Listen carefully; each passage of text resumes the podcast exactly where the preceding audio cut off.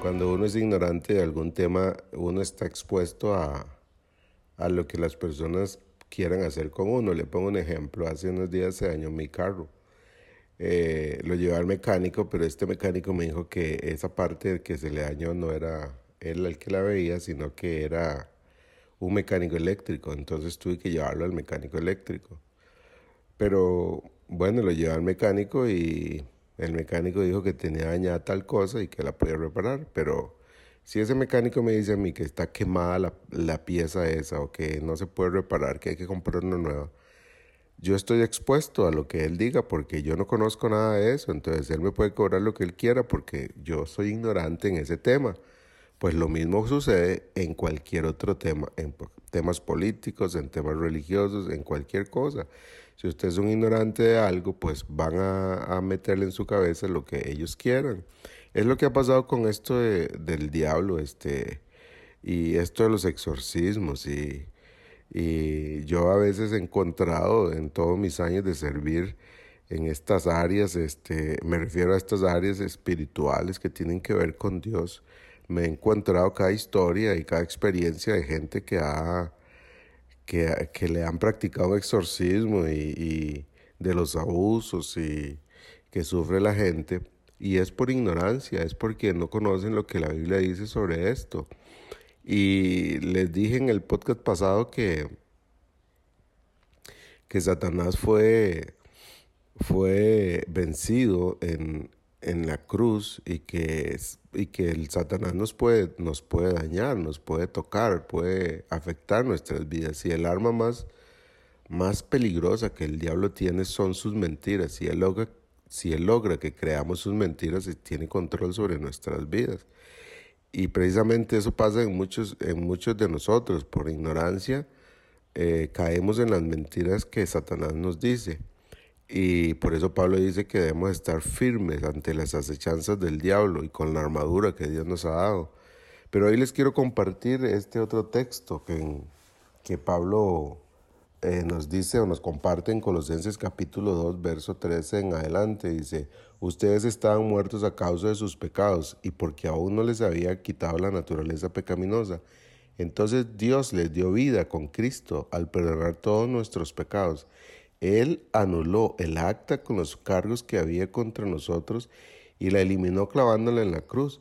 De esa manera desarmó a los gobernantes y a las autoridades espirituales, los avergonzó públicamente con su victoria sobre ellos en la cruz.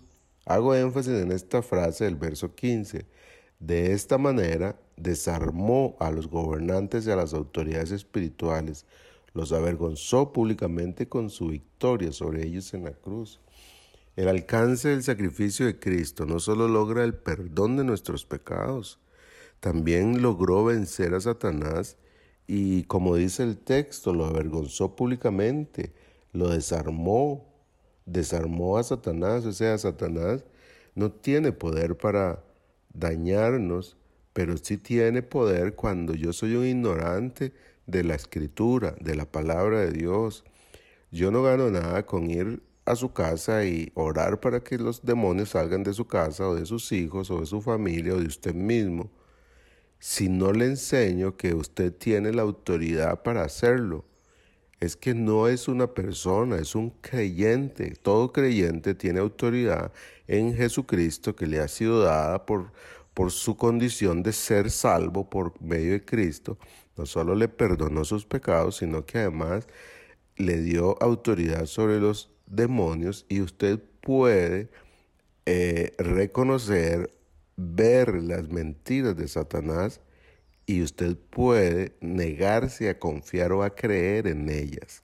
El mecánico a mí me puede engañar porque yo no conozco de mecánica, pero es lo mismo con el diablo. El diablo lo puede engañar a usted porque usted no conoce lo que la Biblia dice sobre lo que Cristo ha ganado para usted. Entonces, por eso es que nosotros caemos tan fácilmente en las manos de irresponsables, de personas que, que quieren robarse el show y que pareciera que hay solamente unos cuantos que tienen el poder para eh, echar fuera demonios y nosotros caemos en las mentiras de ellos o en las manipulaciones de ellos. Eso no es cierto. Usted y yo tenemos la autoridad que Cristo ganó. Satanás ha sido desarmado, eh, ha sido avergonzado públicamente por la victoria de Cristo y usted y yo tenemos toda la autoridad para reprender al diablo para que no dañe nuestras vidas o las vidas de nuestras familias. Así es que hoy, si el diablo le está atormentando en alguna manera, tome esa autoridad que Cristo le ha dado y reprenda a los demonios que todos los días vienen para mentirle, para engañarle, para hacer llevarlo a la derrota. Pero somos más que victoriosos en Cristo Jesús. No olvide eso. Un abrazo.